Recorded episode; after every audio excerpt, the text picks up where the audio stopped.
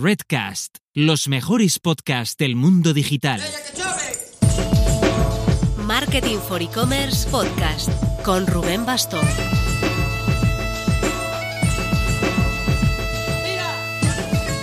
Hola marketers, esta semana ha sido relativamente tranquila y nos ha permitido poner algo de foco en los e-commerce awards de España que ya están lanzados y en los premios del e-commerce de México que estamos ultimando para su primera edición a la vuelta de agosto. También apaleando correos electrónicos un poco también y preparando podcast para el mes de agosto que nosotros no paramos.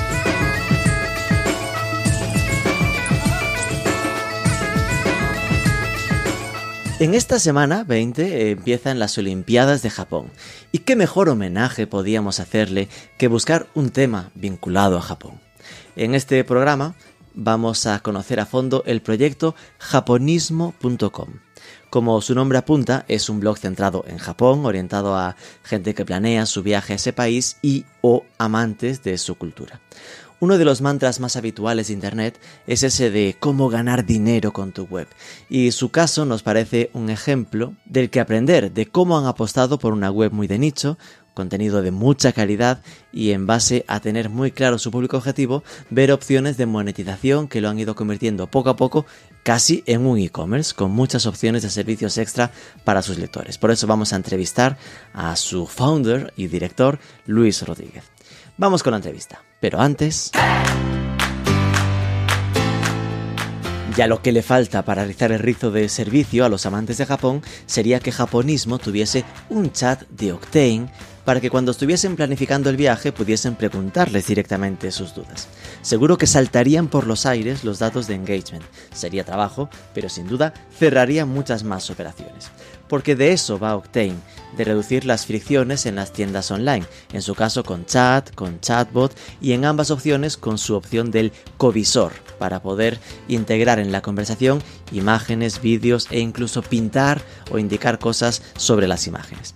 Prueba este chat especializado en e-commerce dos semanas gratis en Octane, oct 8 en número ne.com.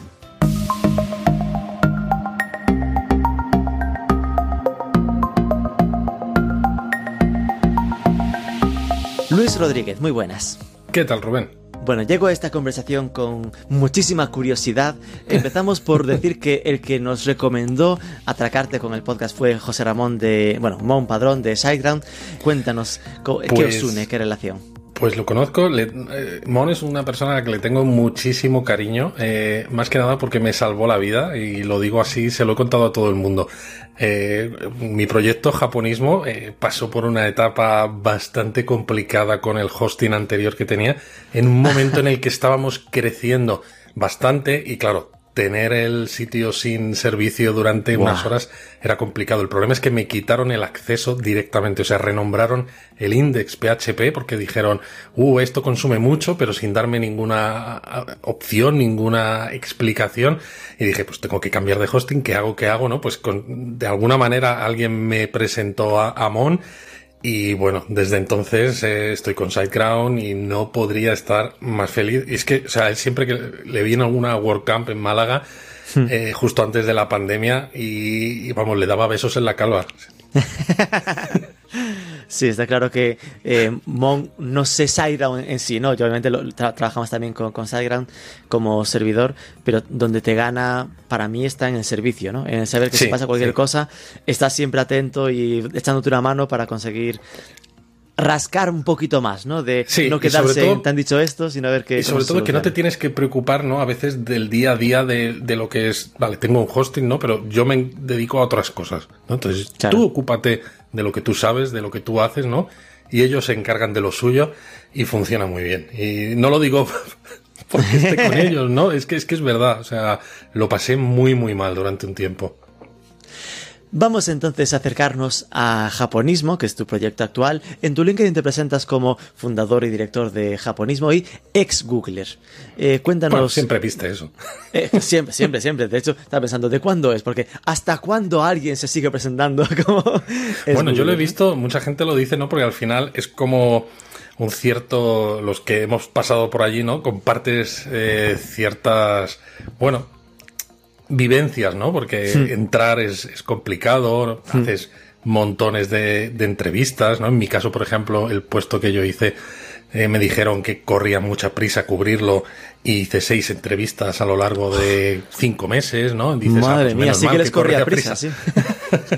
Entonces, pues bueno, pues pero eh, la verdad es que es una etapa que recuerdo con muchísimo cariño y que a mí me enseñó mucho, mucho, mucho. Y bueno, aquí por lo que veo te dedicabas a eh, Program Manager, Local Guides. Esto ya es también vinculado a temas de turismo, ¿no? Con lo cual ya venías de japonismo y estabas con esta relación, ¿no? Bueno, temas de turismo, más bien de eh, User Generated Content, de... Las reviews, ¿no? Sí, exacto, todo esto, ¿no? Y todo lo que era activación de la comunidad, ¿no? Pues eh, eventos, eh, newsletter, etcétera. ¿Estabas en España, en Dublín? En Londres. ¿Cómo fue? En Londres. ¿Y, ¿Y por qué lo dejaste? Cuéntanos. Pues lo dejé por varios motivos. Por un lado, porque al final yo ya tenía una edad, ¿no? Y tengo un hijo. Y no veía que Londres fuera el sitio perfecto, ¿no? para una vivencia ¿no? a largo plazo, ¿no? Porque dije, echo de menos cierto sol, echo de menos cierta relación con la gente. Y luego, sobre todo, porque pensé, digo, japonismo va creciendo, ¿no? Es algo que yo llevaba haciendo desde antes incluso de entrar en Google. Y es verdad que Google para mí era también un sueño, ¿no? Entrar. Pero de repente ves que japonismo empieza a crecer, que puede ser más que encima te apasiona, porque yo estaba en ese momento terminando mi máster de estudios de contemporáneos de China y Japón, y hmm. Digo, es que me apetece hacer algo más con esto, ¿no? Y digo, si no lo hago ahora, quizás no lo haga nunca, ¿no? Y gracias a estar en Google, parece contradictorio, pero tuve la, como la valentía, si quieres llamarlo, llamarlo así, ¿no? Porque estás en un entorno en el que, aunque sea una empresa muy grande, ¿no? Creo que en todo el mundo había pues entonces unos 100.000 empleados, ¿no? En Londres, en mi oficina, éramos 1.200, una barbaridad. Pero en muchas cosas se vivían como un poco startup, en cierto modo, ¿no? Y cada semana casi teníamos una, una fiesta de despedida de algún compañero, pues que se iba o a alguna startup o a montar su propio negocio o algo así, ¿no? Entonces eh, te dabas cuenta de que no era algo tan raro, ¿no? Que no eras un bicho raro por querer perseguir ese sueño propio y que, estaba bien visto incluso, ¿no? Eh, y dije, pues, ¿por qué no? Es decir, que había ese punto de, bueno, ya he hecho check en Google, ahora sí, sí, un tengo poco propio proyecto. Japonismo estaba creado desde el 2006. Eso es. es decir, Pero no tenía nada que ver. Claro, entonces eh, acerquémonos a ese origen, ¿no? ¿Cómo, eh, ¿Cómo nació japonismo? ¿Cómo fue eso? Vale, pues surgió de la manera más egoísta, si quieres llamarlo así, porque eh, mi mujer y yo, ¿no? que somos los que estamos detrás de japonismo, eh, los dos colaborábamos con una web sobre Japón, ¿no? que ya no existe, ya no tiene contenidos de los que tenía, y escribíamos artículos pues culturales, eh, reseñas de libros, etcétera. Y llegó un momento que esa web pues desapareció y nos quedamos como un poco huérfanos, ¿no? Y dijimos, necesitamos tener un espacio online donde poder colgar todo esto que hemos estado investigando, que hemos estado escribiendo, que nos ha llevado un esfuerzo. ¿Y qué podemos hacer? Pues lo mejor que podemos hacer es crear nuestro propio espacio, ¿no? Entonces surgió así japonismo, pero al principio era pues más tipo blog convencional, si quieres, tenía una periodicidad de actualización bastante mejorable, por decirlo de alguna manera, ¿no? Mejorable, entre comillas. sí, sí, sí. Y, bueno, eso fue el germen, ¿no? De japonismo. Luego, claro, eh, ni siquiera usábamos WordPress para que te, para que te des cuenta de, de, lo, no sé, lo locos que estábamos. ¿En qué nació? ¿En qué CMS? Pues nació en uno eh, francés, SPIP. Wow. Lo que utilizaba Le Monde Diplomatique, creo. Bueno, eso sonaba a garantía, ¿no? bueno, sí. Pero esto fue un compañero mío que, que estaba en japonismo al principio, porque estuvo solo el primer año. Luego yo ese CMS no lo entendía en absoluto. Pero además todas las metaetiquetas ¿no? dentro del CMS estaban en francés y, yo me volvía un poco loco, ¿no? Porque claro, acostumbrado a, utilizar el inglés constantemente, era como, eh, no me termino de sentir cómodo. Y pasé entonces a Expression Engine. Ajá, es decir, ni siquiera fue el salto directo a WordPress. No, que va. Lo que pasa, Expression Engine, por ejemplo, me resultó muy cómodo de utilizar, me permitió diseñar una plantilla yo solo, ¿no? Eh, que, sin programar PHP ni nada, y dije yo, hmm. leche, esto es fantástico, pero luego era muy complejo lo que era el, espacio de administración, era poco, poco intuitivo, ¿no? Y tuvimos una temporada de escribir muy poco precisamente porque no nos sentíamos muy cómodos y entonces fue cuando tomamos la decisión de pasar a WordPress, que esa no llegó hasta 2011. Vale, hace cinco años ahí con un par de CMS puente, digamos. Sí, y ya cuando llegábamos a, WordPress fue también con un cambio de mentalidad, ¿no? De decir, eh, vamos a abrir las redes sociales de japonismo, eh, vamos a empezar a escribir contenido con más frecuencia, vamos a escribir contenido de más temáticas también. Y vamos a poner analytics, porque hasta ese momento no teníamos ni siquiera, no sabíamos qué pasaba en japonismo, ¿no? Por eso lo hacíamos por nosotros, pues porque nos apetecía. Entiendo que en aquel momento japonismo era como un hobby, ¿no? un side project. Es decir, porque claro, eh, estaba aquí cotillando el ¿Qué, te hizo especialista en Japón? Porque ah, en, LinkedIn parecería que fue al revés. Es decir, que en los, eh, esos estudios de el Master of Arts en los estudios eh, del este asiático fue del 2013 al 2018. Pero tú eres un teleco. Entonces, la pasión por Japón, ¿de dónde vino? Pues yo creo que viene de, ver series japonesas de pequeño. Pero no series, a ver, series de dibujos todas las hemos visto, ¿no? Y unas más que otras a todos nos han marcado, pero a mí sobre todo me marcaron series como Shogun, ¿no? Eh, de personajes reales y, cosas así. Y luego la película de Yakuza, ¿no? De Sidney Pola, que y a mí me encantaba. Y, dije, pues yo tengo que, aprender más de este país, ¿no? Y, fue pues pues eso, pues eh, comprándome algún libro, ah, pues mira, qué curioso es esto de cómo se escribe el japonés, ah, pues mira, hasta que conocí a una persona, la de la web aquella que te digo, y empecé a hablar con ella y me dijo, oye, pues yo tengo una web donde hablamos de cosas de Japón y me metí ahí y, fue ya...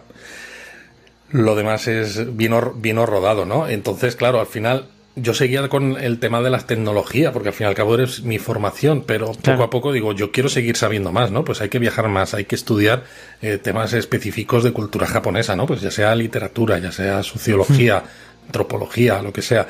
Y al final, pues dije, ¿y si cambiamos, no? El chip. ¿Y si damos un giro de 180 grados a, a esto, no? Entonces la parte tecnológica sigue siendo importante, claro, ¿no? Pero en mi vida me refiero, y en cuanto a japonismo, ¿no? Yo me encargo además de todas las tripas del, bicho, eh, pero, pero bueno, estoy contento. ¿Cuándo pasó de ser un hobby a, realmente pensar en vivir de japonismo? ¿Fue cuando dejaste Google o ya antes? No, no, no, fue antes. De hecho, fue al irnos más o menos a, Londres a, a, vivir por el trabajo porque en aquel, hasta aquel momento, como tú dices, era un side project, eh, y tanto mi mujer como yo teníamos nuestros trabajos eh, aparte, ¿no? Entonces le dedicábamos mucho tiempo a japonismo, sobre todo los fines de semana, ¿no? O hmm. algunas tardes. Aún no teníais hijos, ¿verdad? Eh, ya lo teníamos en una parte del... pero bueno, se hacía lo que se podía. de la relación. se hacía lo que se podía, Rubén. Y, y en 2015, que es cuando nos fuimos a Londres, eh, claro, entre la distancia física, ¿no? Pues mi mujer estuvo trabajando de forma online para un restaurante de comida japonesa, precisamente, ¿no? Llevando tema de redes sociales y esto. Pero bueno, era ya cada vez menos, ¿no? Entonces, bueno, podíamos vivir porque con mi sueldo en Google, ¿no? Pues nos daba para ello. Pero fue como, pues, ¿por qué no me dedico al 100% a japonismo, ¿no? Porque estamos empezando a facturar, la cosa parece que, que pinta bien, necesitamos más horas hombre, ¿no? O horas mujer en aquel, caso. horas humano. horas humano, ¿no? Es que esto se, dice mucho, ¿no? En estos entornos corporativos, ¿no? Y entonces era, bueno, pues voy a dedicarme, ¿no? Y, y realmente vimos que era posible. Y entonces, claro, llegó un momento que cuando yo llego a esta conclusión, digo, puedo dedicarme a japonismo, claro, lo primero que pensamos es, nos, nos da de comer a, una familia de tres, eh, es posible, ¿no? Y dijimos, pues hicimos nuestras cuentas y dijimos, pues creemos que sí. Y hmm. pues tomamos un poco la decisión, nos arriesgamos, porque claro, hubo que hacer una mudanza internacional, porque la de España a Londres, esa la pagó Google, pero cuando dejé Google y, nos volvimos, esa me la pagué yo. Esa la pagó japonismo. efectivamente, efectivamente. Porque ahora estás en Málaga, ¿no? Por lo que veo por ahí. Sí, nos, nos, vinimos a Málaga para tener lo que no teníamos en Londres, ¿no? Pues Ese sol. sol. ¿Y el, nunca os planteasteis mudaros a Japón? Sí, No lo hemos planteado, claro que sí, y sigue estando en la cabeza, ¿no? Lo que pasa que con un niño en cierta edad, con cierta edad, cuando nos fuimos a Londres, era lo bastante pequeño como para que diera un poco más igual, ¿no? Pero hmm. ahora, eh, cuando tuvimos que tomar esa decisión, era, si nos lo llevamos ahora, va a ser más complicado, ¿no? Porque ya es un poco más mayor, Japón es un país que para un niño de su edad, pues a ver qué haces, ¿no? No le puedes meter en una escuela japonesa para que empiece desde el principio porque no sabe nada del idioma, ¿no? Ni de escribirlo ni nada, le tienes que meter en una escuela internacional, eh, es más problemático, entonces la idea sigue estando en la cabeza, ¿no? Pero yo creo que ahora mismo la hemos pospuesto hasta que el Cuando el niño crezca. Básicamente, cuando ya se vaya a la universidad, le damos la patada así un poco, le decimos, nosotros ya tenemos criado, y nosotros a Japón. Nada más, se lo hemos propuesto, se lo hemos propuesto, de hecho, esto en estos últimos dos años, así medio en broma, medio en serio, y él siempre dice que no. Pero claro, eso también fue error nuestro, porque una vez en 2019... Por preguntar, eso fue error por preguntar. Bueno, fue, sí, eh, también, pero fue error porque en 2019 pasamos dos meses en Tokio y estando por allí, ¿no? Pues él, claro, él era muy curioso, ¿no? Y veía a los niños y preguntaba sobre los colegios allí y tal. Y mi mujer, pues se le ocurrió decirle, bueno, es que los niños no tienen muchas vacaciones en Japón, eh, escolares y, tal. Y fue como, ya está. No Ahí quiero venirme a Japón. Never again. Y ya, siempre te dice que no. ¿Cuándo fue tu primer viaje a Japón? En 2003. Es decir, que sí, que está claro que eh, esto te molaba, así que podías que escapabas por allí, ¿no? Sí, sí, vamos, desde y mi mujer desde el año 2000, ella vivió en Japón además, un año de carrera lo hizo lo hizo allí, así que bueno, pues Madre mía. Sí, sí, nos viene nos viene de lejos. A ver, eh, a mí a donde quiero profundizar ahora, ¿no? Es en esa evolución de blog hacia modo de vida, ¿no? Hacia monetización, hacia eh, todo lo que ahora entras en japonismo y vas viendo, madre mía, cuántas opciones eh, tienen y que entiendo que obviamente no estaban al principio y que fue poco a poco. Obviamente, obviamente. Entonces, eh, por, ir un poco por pasos, empecemos pues por el, por el principio. ¿A qué público os dirigís? ¿no? Es decir, ¿cuál es vuestro público objetivo? Pues nuestro público objetivo es cualquier persona, por un lado, que quiera ir a Japón, tanto española como latinoamericana, ¿no? Porque al final en español. hay un exacto, en español. Y luego cualquier persona que está viajando por Japón, ¿no? De habla hispana también, que a veces dice, estoy viendo algo, no sé muy bien qué estoy viendo, ¿no? Pues a lo mejor no nos ha, no ha contratado nada a través de japonismo, pero necesita entender el contexto de aquello que está viendo encuentra japonismo y lo lee, porque de hecho, ¿no? Cuando normalmente se puede viajar a Japón, claro, que es otra, eh, solemos tener bastantes visitas eh, desde Japón, ¿no? En el Analytics. Y luego, pues el tercer grupo de gente sería los que están interesados en cultura japonesa, ¿no? Que a lo mejor no es que se estén planteando viajar, pero quieren saber más, pues, y ver fotos, ¿no? Pues de esos lugares, o saber un poco más sobre cómo es la sociedad japonesa, ¿no? Por, por eso también hacemos contenidos que no son solo de turismo. Vale. Eh, ¿Nunca os planteasteis el abrir hacia inglés o algo así? ¿O ahí ya había demasiada competencia? Eh, sí a las dos cosas.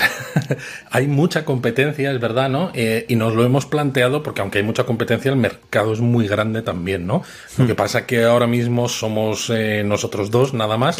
Justo cuando llegó la pandemia queríamos contratar unos cuantos perfiles pues para que nos echaran una mano con las redes sociales, con la planificación de contenido, ¿no? Que ahora es algo que también lo asumimos nosotros hmm. para precisamente liberarnos un poco y encargarnos de poder perseguir otros proyectos, ¿no? Entonces, este que tú dices es justo uno de los proyectos que están un poco ahí en el bueno, en el cajón y que hmm. nos gustaría retomar en algún momento porque sabemos que, que si se hace bien y sobre todo con constancia, ¿no? Eh, hay un hay un mercado interesante.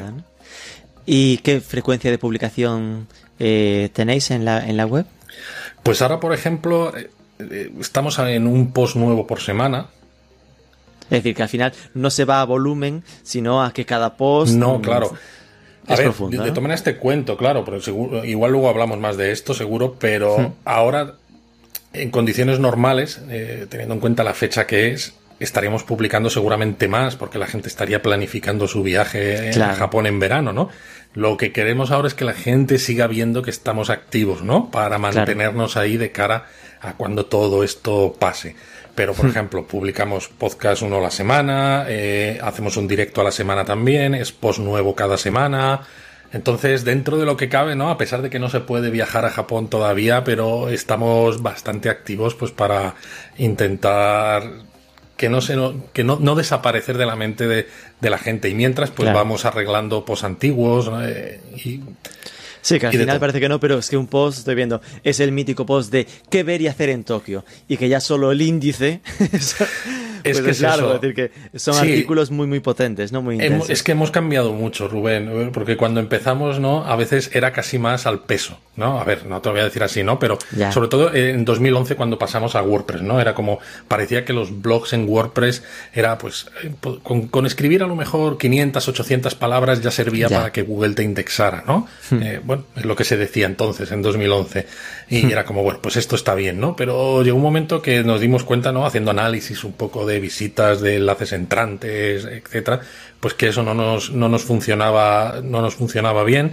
Y entonces fusionamos algunos artículos, mejoramos otros, y hemos ido al final a artículos profundos.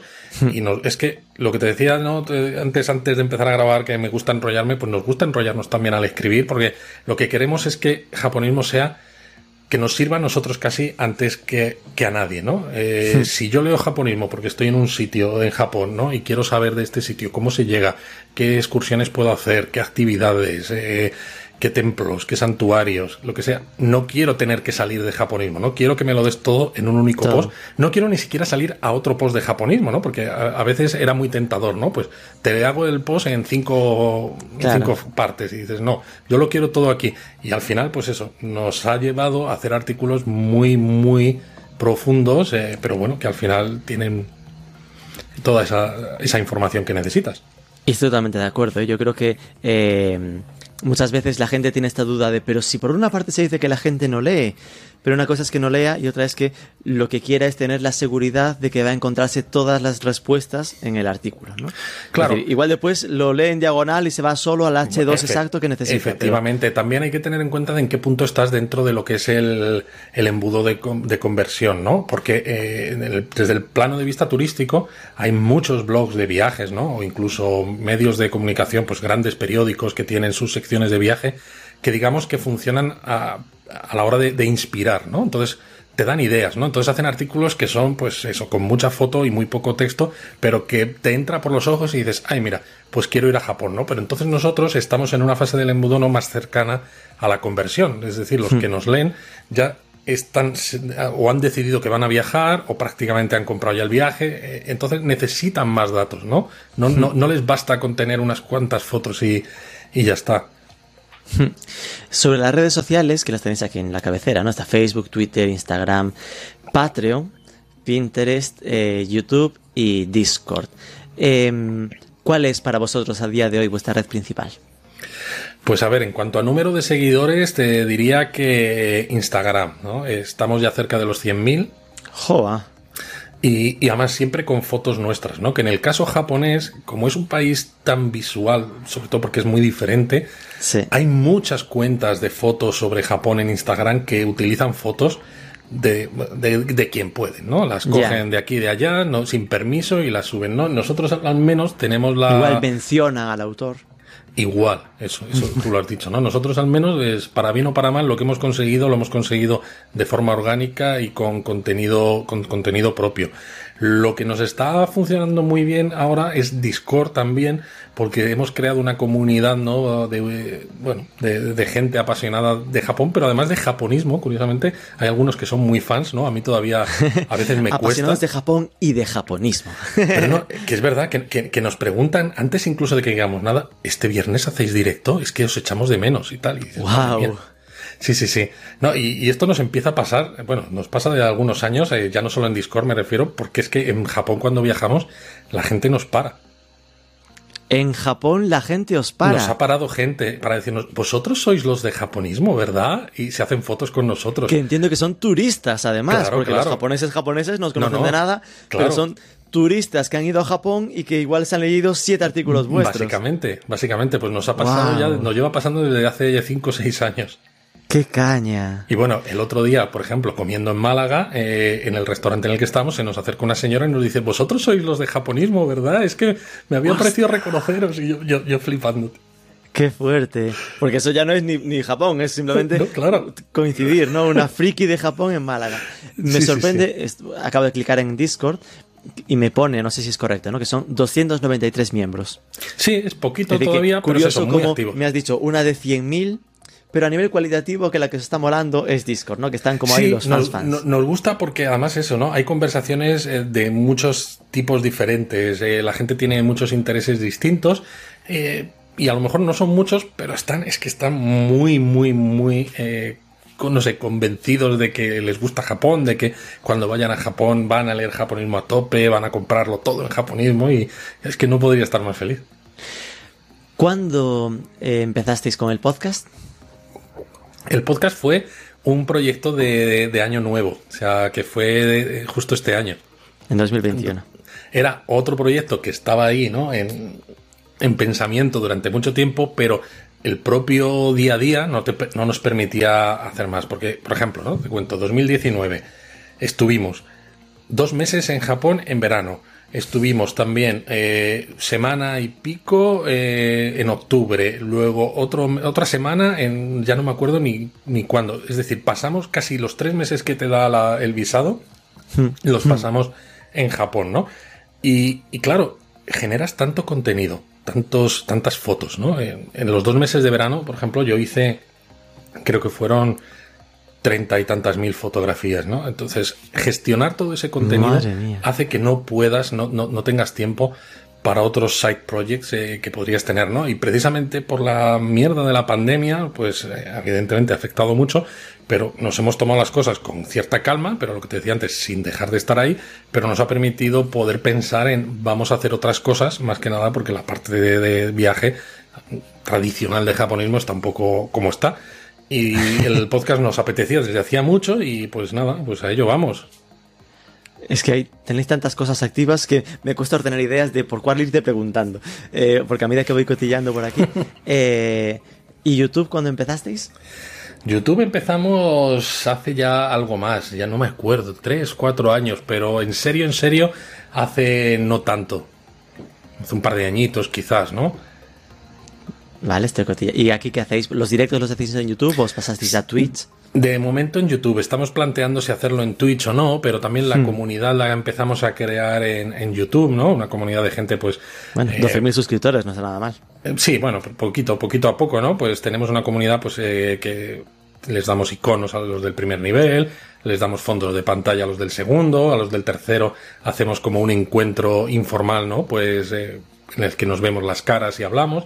Y a los Eso del en, último en ni- YouTube, es estáis usando el tema del Sí. de lo- el esquema Twitch, pero dentro Sí, de YouTube. Dentro de YouTube. Y luego hacemos conferencias, ¿no? Un poco más serias para los del nivel más alto. Qué bueno, vale. Sí, sí, sí. Eh, vale, Es- entonces, Necesitamos encontrar ideas, por- diferentes maneras de, de monetizar Sí, sí. todo el tiempo que le dedicamos a esto.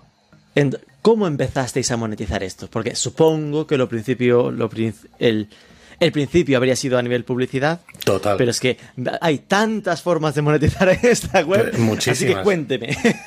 Buah, es que ¿cuánto tiempo tenemos, Rubén? No, es broma. No, eh, como tú has dicho, además, es que, o sea, tienes buen ojo para esto, evidentemente, empiezo por la publicidad, ¿no? Porque es como lo más fácil. Pones publicidad, luego empiezas a traer cierta aten- atención, ¿no? De ciertos esquemas de afiliación, ¿no? Que dices, oyes, ya que hablas de Japón, me, te interesaría vender, pues, mi producto, por ejemplo, ¿no? Pases de trenes para Japón. Ah, pues vale, ¿no? Pues entonces lo añades y empiezas a ver que como vas cada vez creciendo más en audiencia y sobre todo en credibilidad, ¿no? En reputación, ¿eh? los lectores, ¿no? Se fían de lo que cuentas, pues vas creciendo también en esa afiliación y ya eso te da la idea de, pues vamos a poner afiliación con otros, eh, con otros servicios, ¿no? También necesarios para ir a Japón, pues pusimos publicidad programática, eh, luego pasamos pues eso, a la comunidad de YouTube eh, y luego el podcast que bueno, hemos conseguido, ¿no? Eh, Esto además hace muy, muy poquito, hace un mes, pues un acuerdo con Lexus. Con Lexus. Exacto. Que pues hacemos un podcast para ellos, nos patrocinan el podcast principal y también escribimos un artículo en su blog eh, y otro en el nuestro al mes. Esto me sorprendió, ¿eh? Porque no, no me imaginaba de base la unión Lexus con, eh, lanzar un podcast sobre Japón, ¿no? ¿Cómo, ¿Cómo fue esto? Bueno, al final Lexus es una marca de coches japonesa, ¿no? Eh, que presta, vale, que es de lujo, pero salvando las muchas distancias, eh, la filosofía a mí siempre me resultaba muy parecida, ¿no? Porque nosotros siempre hemos intentado seguir mejorando, ¿no? Y no quedarnos clavados en un punto porque pensemos que nos funciona en este momento concreto, ¿no? Y eso es muy japonés, ¿no? los japoneses lo llaman el kaizen, que es la mejora constante, y es algo también que Lexus hace, ¿no? En, su, en sus procesos de producción. Entonces, eh, la filosofía yo creo que encajaba mucho. Nosotros nunca hemos querido monetizar, por ejemplo, poniendo artículos patrocinados de empresas que no tengan hmm. nada que ver con Japón, ¿no? O no hemos querido vender nada que no tenga que ver con Japón, aunque nos haya supuesto decir que no en más de una ocasión, ¿no? Entonces, al final es hacer las cosas bien, eh, ser muy fiel a, tu visión, pero también respetar mucho a tus lectores, a tus oyentes, a, quien sea, ¿no? Y entonces en ese sentido creemos que, pues que encajaba muy bien con la filosofía de Lexus y, y bueno, pues les convenció la propuesta que les hicimos. Porque ahí ¿Fuisteis vosotros quienes los buscasteis o al revés? Sí, fuimos nosotros los que los buscamos precisamente porque buscábamos partners, ¿no? Que fueran, pues eso, japoneses, que entendiesen lo que hacíamos, ¿no? Y que entendiesen el mercado al que, el mercado potencial al que nos dirigimos. Es que esto lo veo casi para ellos, ¿no? Como responsabilidad social corporativa, ¿no? El poder ellos presumir el estamos generando un conocimiento sobre la cultura japonesa en el mercado Totalmente. Es que es eso, la cultura japonesa en la cultura corporativa de Lexus es muy importante, ¿no? Y al hacer todo esto les da una cantidad y calidad de contenido, ¿no? Pues eh, brutal que ahí tuvisteis un ojo fino. bueno, eh, no siempre salen bien las cosas, Rubén, ya sabes tú. No, no, claro, que igual era el quinto, intento, ¿no? lo intentamos con Toyota, pero no nos hizo caso.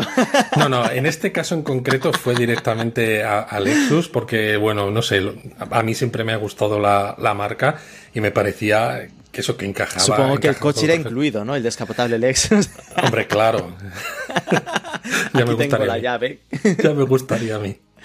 Vale, eh, en la parte de, publicidad, eh, supongo que siendo un chico ex Googler habréis empezado por la parte de Google AdSense, ¿no? Claro. Eh, pero has dicho que habéis saltado a programática, ¿eso significa que ya no trabajáis con AdSense y tenéis otro modelo?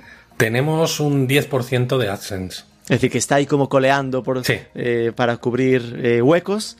Sí, y también a veces para, para, comparar un poco, ¿no? Para ver exactamente qué funciona, cómo, ¿no? Y, pero vamos, si no es el, grueso. Y es 10% AdSense y el resto programática. Sí. ¿Y eso de programática con qué lo hacéis? Pues lo hacemos con Ezoic. ¿Cómo se escribe eso? E-Z-O-I-C. E-Z-O-I-C. Sí. Ezoic.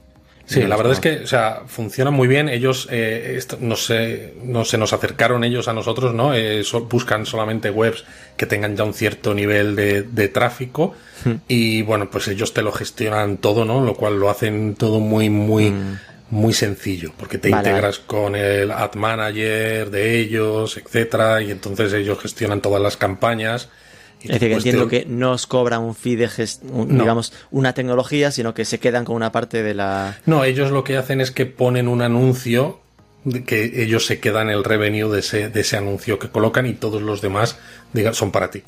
Ah, vale, vale. El rollo de yo me quedo con la segunda posición y lo demás que tú pongas para ti, ¿no? De hecho, ni siquiera es la segunda posición, porque creo que a veces sale abajo del todo, en el footer incluso. Sí, sí, no. Calla, calla, no lo digas muy alto. Que igual ellos piensan que es la segunda. Vale. Eh, por si alguien se pierde, el tema de programática, entiendo que a ellos les permite un nivel de eh, segmentación de mayor calidad, ¿no? Eso es que al final mucha segmentación y además también no pues eh, Zoic en este caso no pues tienen también sistemas de machine learning que, que, les permiten ¿no? a base de comparar ¿no? todas las posiciones, no solo de, tu web, sino de las de todos los asociados, pues saber qué posiciones funcionan mejor y para qué usuario, ¿no? Con lo cual, además, dos usuarios diferentes, dos lectores diferentes de japonismo no van a ver la misma publicidad en las mismas posiciones, ¿no? sino que van a su histórico de navegación.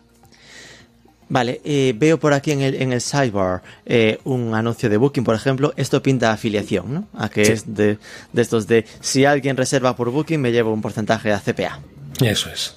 Y en cambio el de, el de Japan Wireless, con un cupón de descuento, esto ya pinta que os paga un fijo. Sí, eso realmente es un fijo, pero fíjate, eh, a veces nos han ofrecido afiliación eh, estándar, ¿no? Porque eso lo añadieron ellos después. Pero, y yo creo que incluso, ¿no? Teniendo en cuenta, o sea, siempre poniéndonos en el caso de una situación normal, ¿no? De turismo normal, teniendo en cuenta las visitas que tenemos y el interés que hay en Japón, yo creo que hasta nos funcionaría mejor, pero también fueron de los primeros que confiaron en nosotros para pagarnos un fee que además fue anual, ¿no? Que fue, oye, quiero el banner eh, todo el año. Pues tanto, pues vale, me parece bien. Y de hecho nosotros los conocimos porque en un viaje en 2007 utilizamos sus servicios, ¿no? Y entonces cuando estábamos empezando a, a pensar en monetizar japonismo, pensé, porque no les contactamos. Quiero decir, es algo que hemos usado nosotros, que nos ha funcionado muy bien. Por lo tanto, cualquier turista como nosotros lo necesita, va, es muy afín. Totalmente. Y la verdad es que ellos está, eh, acabaron encantados y luego nos, nos, lo han dicho. Dice, es que recibimos muchas, muchas, muchas ventas gracias a, al banner, ¿no? Entonces no, no, lo hemos cambiado, ¿no? Y pues bueno, se lo mantenemos un poco al estilo del principio también, pues por ese, no sé, por ser un poco ah, majos con ellos, ¿no? Porque fueron de los primeros en confiar. Comunidad japonismo. Está ahí destacado el mega banner del principio de Únete a la comunidad japonismo. ¿Qué es esto? Pues la comunidad que te he contado de YouTube. Tenemos un artículo donde te explicamos qué es la comunidad japonismo por si quedaba alguna duda. Me encanta decir, está claro que esto es para iniciados, ¿no? Porque, en plan, de tú te vas ahí y te pone, puede ser eh, Shikomi-san, Minarai-san, Maiko-san o Geiko-san. Geiko-san, ¿no? Efectivamente. Te mete en cultura japonesa, quieras o no quieras. bueno, al final, ¿no? Tú ya ves el, fondo que tengo yo detrás, ves el, logotipo de japonismo, es una Maiko, un aprendiz de geisha, ¿no? Eh, de hecho, fue de lo primero que Laura y yo escribíamos eh, sobre Japón, antes de empezar japonismo. Entonces, cuando decidimos crear la comunidad, pues como el mundo este de las geisas, ¿no? Siempre ha sido muy importante para lo que es japonismo, pues eh, establecimos los niveles eh, que son niveles de aprendizaje de, de, una persona que empieza en el mundillo, ¿no? Y que quiere convertirse en geisa. Entonces son, justo eso. Madre mía, porque claro, al final tenéis la comunidad japonismo, que en el fondo está mm, fuera de vuestras manos, ¿no? Porque pueden hacerlo a través de YouTube o pueden hacerlo a través de Patreon, que también lo vimos en ese momento. ¿no? Entiendo que son los mismos esquemas de colaboración en ambos, es decir, que es prácticamente equivalente. Casi parecido, sí. Eh, estamos ahora pensando ¿no? Eh, si hacemos un merch, ¿no? Membership site, un membership site directamente en vuestra web. Algo de eso, o pasarnos directamente solo a Patreon, pero para intentar tener menos, menos sitios, ¿no? Para que la gente no se líe, no se líe tanto. Claro, porque si no, podría pasar que uno muy fan paguen los dos. No, bueno, siempre se lo decimos, ¿no? O sea, si pagas aquí, no pagues en el otro, ¿no? no me Pagas si quieres un nivel más, pero no el mismo en los dos. Efectivamente, no, no el mismo. Vale, eh, estoy siguiendo aún el orden de cosas que tenéis aquí para monetizar. Después ya preguntaré cuánto. bueno, eh, bueno. El podcast, que aquí lo monetizáis ahora mismo por ese patrocinio con Lexus y por esta colaboración que tenéis que dar. Después, dos destinos, esto es más lo que está preparado para SEO, para posicionarse super guay, consejos e intereses, todo aquí son los contenidos más cornerstones, ¿no? En plan, piedras de, posicionamiento eh, súper bien trabajados, itinerarios lo mismo, pero después llegamos a un sector que pone tienda. Sí. Entonces, como, ¡buah! Tienen productos marca japonismo. en plan, trabajando marca propia. Sí, a ver, de todas maneras eso, poco a poco, ¿no? Eh, la tienda fue algo que, por ejemplo, si no hubiéramos estado con SiteGround tampoco habríamos podido, ¿no? Porque con un hosting más es claro. Claro, es WooCommerce, ¿no? Que necesita un servidor potente, ¿no? Y gracias a esto nos sirve. Y estamos muy contentos además, sobre todo porque nos ha permitido separar un poco, ¿no? La parte de venta de lo que es la parte editorial, ¿no? Porque yo a veces veo muchas webs ya no solo sobre Japón, ¿eh? sino sobre hmm. cualquier otro destino, que básicamente tú te lees un artículo y es todo compra, compra, compra, compra, compra, ¿no? Ya. o sea, tú haces artículos para ayudar a los lectores y que ellos confíen en ti y entonces ya comprarán o no, ¿no? Pero no intentes metérselo todo el rato por los ojos. Y nosotros eso lo tenemos, lo tenemos separado. Durante un tiempo tuvimos productos de bookings eh, para gestionar con una agencia de viajes con la que colaboramos en Japón pues eh, guías en español, ¿no? En Tokio, en Kioto, en Osaka, con lo cual eso lo gestionábamos nosotros, pero ahora mismo eso lo gestionan ellos ya, con lo cual nosotros le enviamos los, los clientes, ¿no? Entonces, ahora mismo toda la tienda de japonismo es todo de productos enlazados, ¿no? Todo con afiliación. Eh, no y la- estoy muy los seguro. productos propios Porque- también. También, porque aquí pensé que la sección merchandising japonismo, los dibujos japoneses para colorear, Sí, esto te pone te- añadir el carrito. Bueno, eso sí, son los únicos que están exacto, exacto. directos. Digo, hay una, la, la primera sección que esa es, es propia, es el propio WooCommerce. Exacto. Aquí, de, de hecho, me generaba dudas, ¿eh? porque al final, claro, son productos, estos en concreto, muy baratos. Es decir, Sí, eso sí. si estáis escuchándolos, no sé qué esperáis, vayan inmediatamente, que son eh, como libritos para, para dibujar, para pintar y tal, eh, son dos euros. Entonces, claro, me quedaba, ostras, que el, el gasto de envío va a ser probablemente casi más que Bueno, el pero dibujo, esto ¿no? es digital, ¿no? Se envían, en, te los descargas. Ah, perfecto, perfecto. Pues, Productos que- descargables. Y Ah, luego vale, eso, vale, tenemos la- la tienda de marca japonismo con diseños no propios, pero claro, todavía no tenemos infraestructura, ¿no? Para gestionar nosotros inventario, Hmm. entonces lo hacemos pues con una tienda, ¿no? Que proporciona, sí, que proporciona todo esto, pero también es algo que nos gustaría cambiar, ¿no? Es otro de los proyectos que nos gustaría pasar a hacer de forma interna, ¿no? Porque te da mucho más control al final sobre sobre todo, ¿no? Y sobre Bueno, la a mí eso calidad sí que me daría vértigo. ¿eh? Porque pasar a producir sí. vosotros. A mí sí, pero bueno, ya sabes que se puede pasar sin tampoco volverte demasiado demasiado loco, ¿no? Además, una amiga nuestra ¿no? Haciendo me- menos productos o lo que sea. Quizás, y una amiga nuestra pues tiene cierta experiencia, ¿no? Mm. Con, con este tipo de, de tiendas y bueno, pues eh, estaría dispuesta a ayudarnos. Pero bueno, es eso, requiere, requiere una inversión en tiempo y dinero que ahora mismo preferimos evitar ya lo haremos más adelante. En esta sección de tienda, aquí sí que de repente hay circuitos y tours, transporte y pases, estudiar japonés. Todo esto es lo que entiendo que decías antes, que era pues por afiliación, ¿no? Pues eh, Exacto. simplemente eh, vosotros curáis, curáis en el sentido inglés, ¿no? En Total, plan de sí. seleccionáis, ordenáis la Eso. información que creéis que es la interesante para, para el público y simplemente llegáis a acuerdos con ellos de que, mira, a lo que te consiga de, de ventas me das un 5 o 10% de afiliación. Básicamente eso es, ¿no? Lo que pasa que es eso, que llega un momento en el que había tantas opciones, tantas cosas que hacer de afiliación, que dices, no puedo tenerlas todas en, en la sidebar, ¿no? No puedo hacer un artículo y poner una ristra de 200 enlaces, ¿no? Entonces dices, pues es que necesito tener, aunque sean todo productos externos o de, de afiliación, necesito tener un sitio, eh, una tienda, ¿no? Donde tenga un sentido, ¿no? Y esté organizado. Claro. Eh, aquí hasta acabo de flipar con la sección Amazon Shop. Es Sí. que de verdad, de- esto insisto, si alguien nos está escuchando, eh, yo a veces hablo de, de la oportunidad está en los nichos. Es que esto es un Básicamente esto es un ejemplo nicho. Tan claro de, de esto, Sí, sí, sí, es el nicho, nicho porque es, nichísimo. me centro en un nicho y de repente aparecen alrededor todas las oportunidades de negocio. Y aquí es, ¿qué hacen los flipaos de japonismo en Amazon Shop? Se montan, entiendo que por afiliación, sois Claro, es una de tienda nuevo de influencer.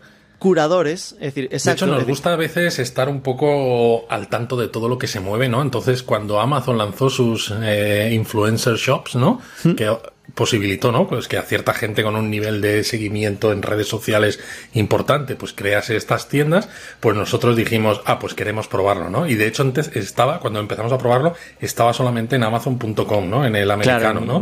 Ahora ya lo han puesto en, en España, entonces nos hemos creado la segunda Amazon Shop, que es la que está enlazada, que es la española, porque si no, muchos de los eh, que- de la gente que nos lee, que están en España, ¿no? accedían y decía, no, es que esto no se envía a España, o se envía, pero claro, tienes que pagar unos Carísimo. gastos de envío muy caros, ¿no? Entonces. Claro. Pero bueno, intentamos. Al final tú ya sabes cómo funciona la afiliación, ¿no? No te haces rico con ninguna cosa en concreto, pero te ayuda, ¿no? A que un poquito de aquí, un poquito tal de allá. cual, es esa batalla de 80 euros al mes. Oye, Sí. 80 euros al mes en algo que, que has- es- te has esforzado y que igual le dedicas dos horas al mes a poner algún producto nuevo que llegue o lo que sea. Al final, y sigue siendo algo que en el fondo es un servicio para tu comunidad, ¿no? Que es, Eso. mira, si buscas cosas de Japón, yo no puedo hacerlas todas, ¿no? Tengo unos límites, pero te ayudo a encontrar en Amazon lo que creo que es lo mejor. Pues sí, al final es eso, ¿no? Es, eh, o sea, no queremos que alguien que venga con alguna duda sobre Japón se vaya de vuelta sin que le hayamos al menos, ¿no? Eh, redirigido a un sitio que le resuelva la duda. Vale, con esto llegamos al final del menú. Eh, cuando hacías los directos, esos los hacéis a través de YouTube, con lo cual ahí acceden los suscriptores de pago, tanto de YouTube como de Patreon. Y los gratuitos también. Y los gratuitos. Con O sea- lo cual, el valor añadido para los, los suscriptores de pago.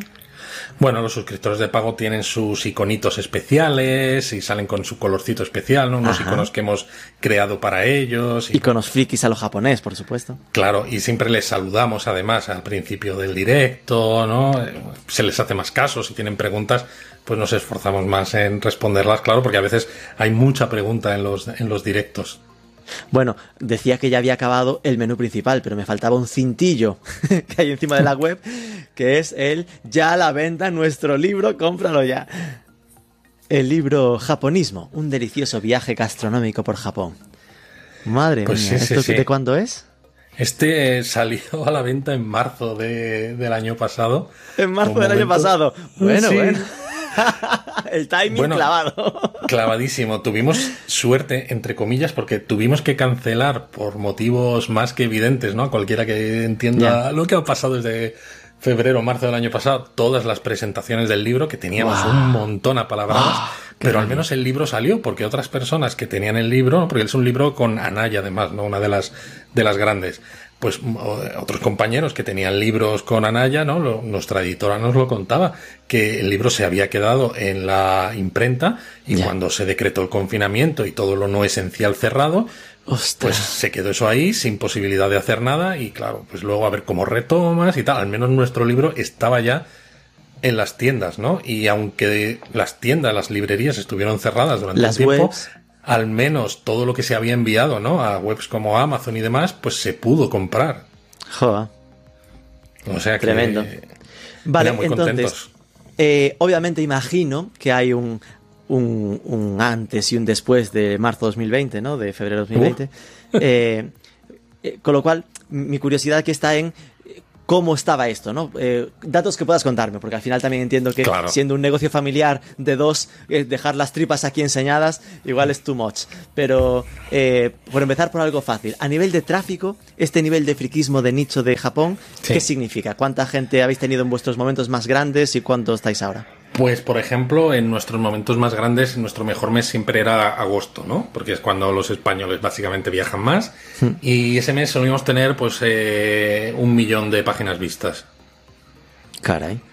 ¿no? Luego, más o menos, eh, llegábamos a los 10 millones al año, ¿no? Es decir, que había meses en los que ya te, ba- te bajaba porque si hubiéramos mantenido ese nivel hubiéramos llegado a los 12, ¿no? Entonces, ya. Y Pero a bueno. nivel de usuarios únicos, entiendo que menos, obviamente. Es decir, que entiendo que habrá bastante profundidad de navegación en vuestros sí, usuarios. eh, teníamos eh, dos páginas vistas por usuario ¿vale? Es decir, y medio cuatro, cuatro minutos y cuatro segundos de tiempo de permanencia. Eh, claro, esos artículos largos dan un tiempo de permanencia Claro, pero también. Si son artículos largos, ¿no? Y tu objetivo es gente que está intentando inspirarse, pues no te sirve para nada, ¿no? Pero como son artículos largos justo en un momento en el que la gente ya tiene muy claro que quiere viajar, pues es que se lo leen porque, vamos, con avidez. Y ojo que tener ese tiempo de permanencia podría ser un artículo largo para caidista de, de, de Google que se lo lee y se va y eso es cero. Así que si son cuatro minutos significa que conseguís que cliquen, ¿no? Que hay una estimulación a que vayan a, a otros artículos o otras secciones. Justo, tú lo, has, tú lo has dicho, ¿no? Entonces, pues bueno, es un nicho, pero bueno, pero seguía creciendo, ¿no? Y bueno, la idea es que cuando pase todo esto, que, que siga creciendo, claro. Y a nivel de dinero, Esa es ¿cuánto la pregunta millón. facturar en algún momento? Pues lo suficiente para vivir una familia y para seguir pudiendo mantener japonismo eh, vivo pese a, a que estamos como estamos y que ayudas recibimos pocas, ¿no? Con lo cual al final pues tiramos de, de los ahorros de los momentos en los que ha ido bien. Vale, es- voy a reformularlo para que no sea tan agresivo. Sería, entiendo que, eh, que durante el parón de la pandemia ahí hubo que tirar de ahorros. Sí, sí, sí. Es decir, que ahí estaba todo parado y que...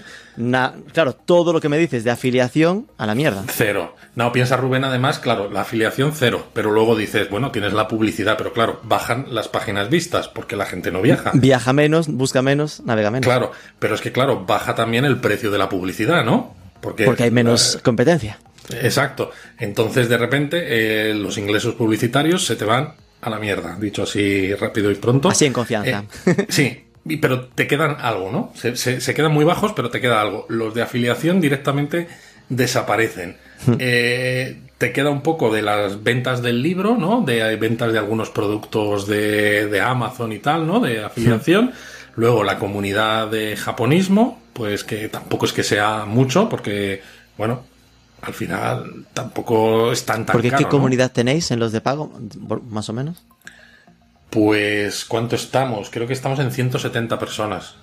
A ver, que tiene muchísimo mérito, ¿eh? A veces dices los números y la gente queda, bueno, 170.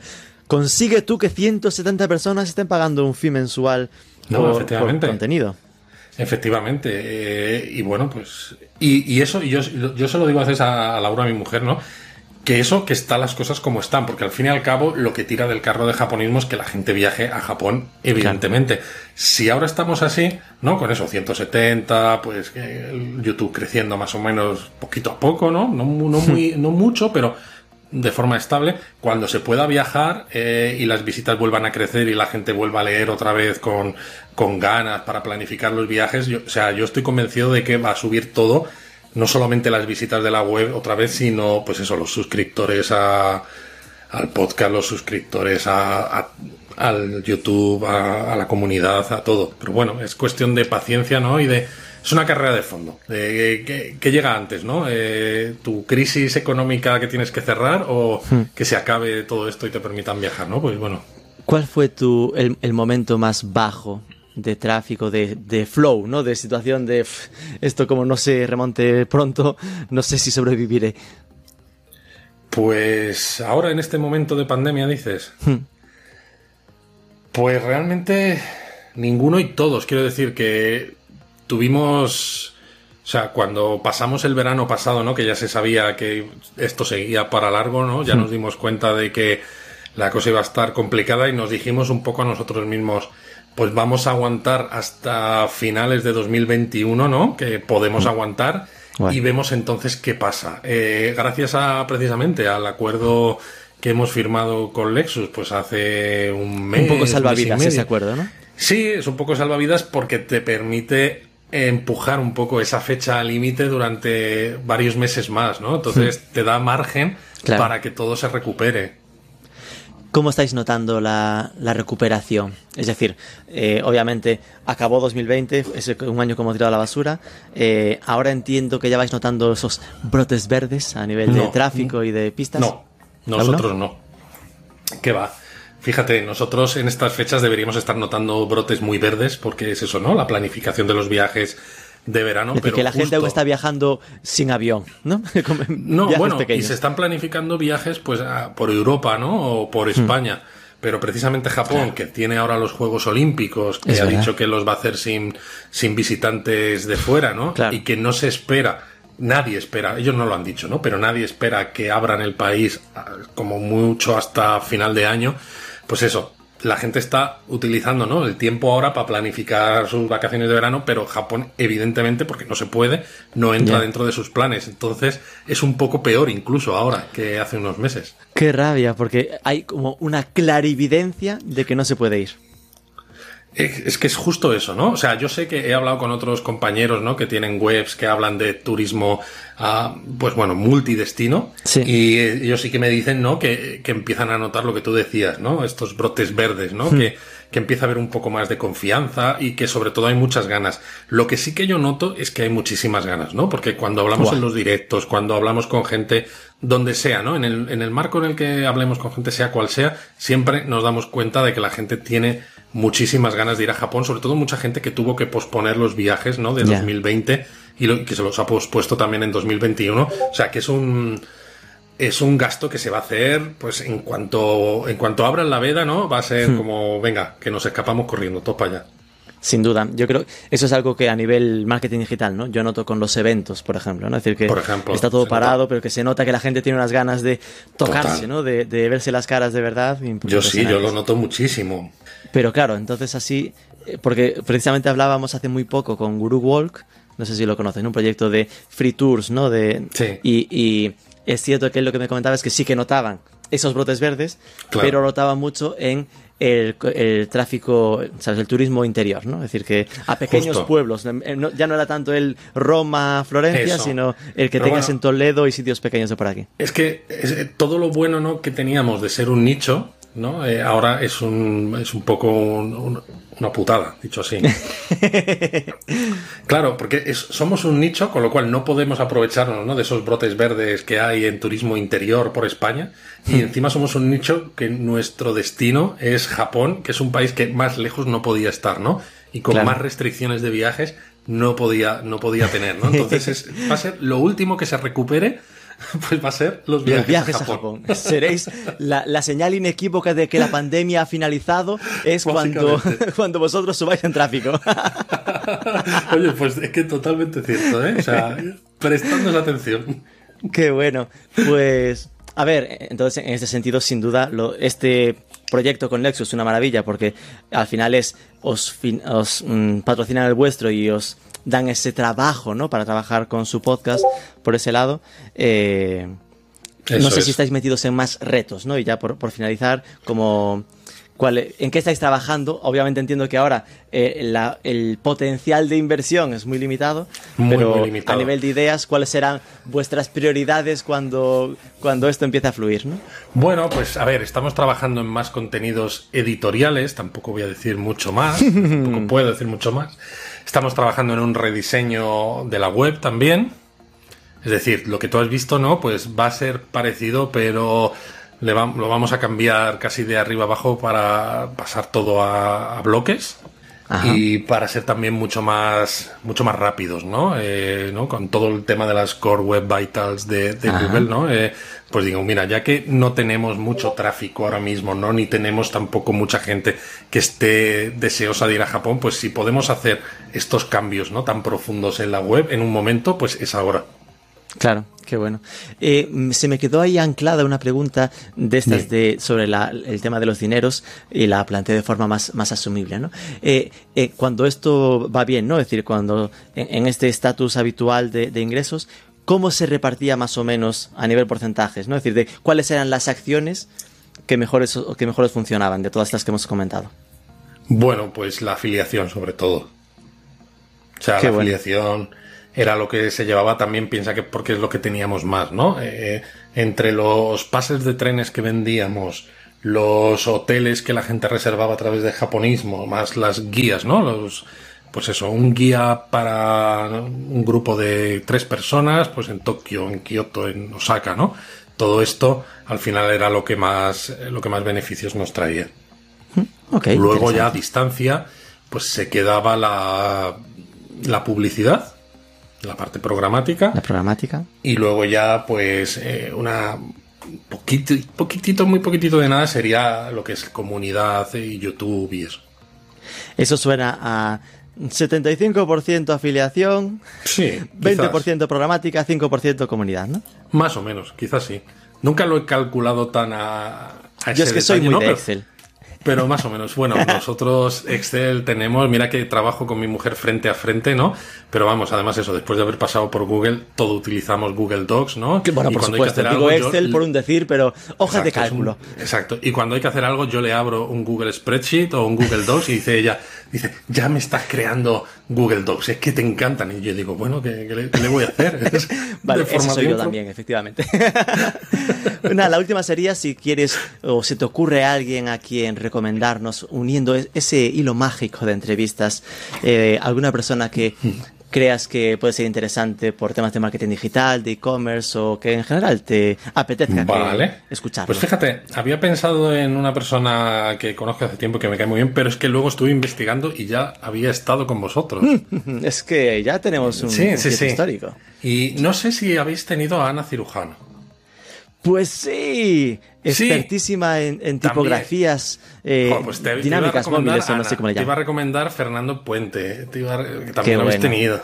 Lo liamos Eh, para hablarnos de tema de seguridad, si no recuerdo mal. Claro, no es que además Fernando Puente eh, y yo estudiamos en el mismo colegio en BUP y CO, o sea que... ¡Wow! Sí, sí, y, me- y perdimos el contacto y me lo encontré por temas precisamente de WordPress en Twitter hace ya varios Claro. años y fue como, venga ya. Como o sea, estamos los dos en lo mismo. No puede ser, no puede ser. ¿Y, Ana Cirujano, cómo llegaste a pues ella? El, pues eh, cuando me presenté para eh, dar una charla en, una, en la WordCamp de Málaga, ¿no? Que me la aceptaron, pues empecé a tener más contacto con gente del mundillo, ¿no? Y pues nos empezamos a seguir, ¿no? Yo me decía, joder, qué bien, porque siempre os he seguido mucho, japonismo y no sé cuánto, y la verdad es que pues, nos caemos muy bien. Qué fuerte, me encanto. Hablé hace poco con ella, estuve, estuve en, su, en su podcast, en Un Billete a Chattanooga, con Pablo. Sí. Lo pasamos genial. Qué bueno. Muy agradable. Pues nada, los has tenido a todos, Rubén. Muchísimas gracias por este rato, por dejarnos entrar hasta la cocina de vuestro proyecto, proyecto familiar. Esto sé que es un tema así sensible. Eh, yo creo que que habrá servido ¿no? para cualquier persona que o tenga o se esté planteando eh, algún proyecto web, pues es un gran ejemplo de cómo crecer a partir del contenido, de, esa apuesta por un nicho. Eh, en, en, vuestra web tienen todo un ejemplo para, para hacerlo, ¿verdad? Muchísimas gracias, Luis. Gracias a ti, Rubén.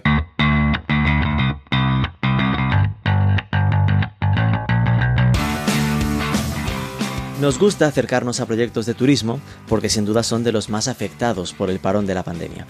Para un caso como este queda claro que aún no ha llegado ni de lejos la normalidad, si hasta una ocasión como la de los Juegos Olímpicos en Tokio se hace sin turismo. Ojalá cambie pronto esta situación.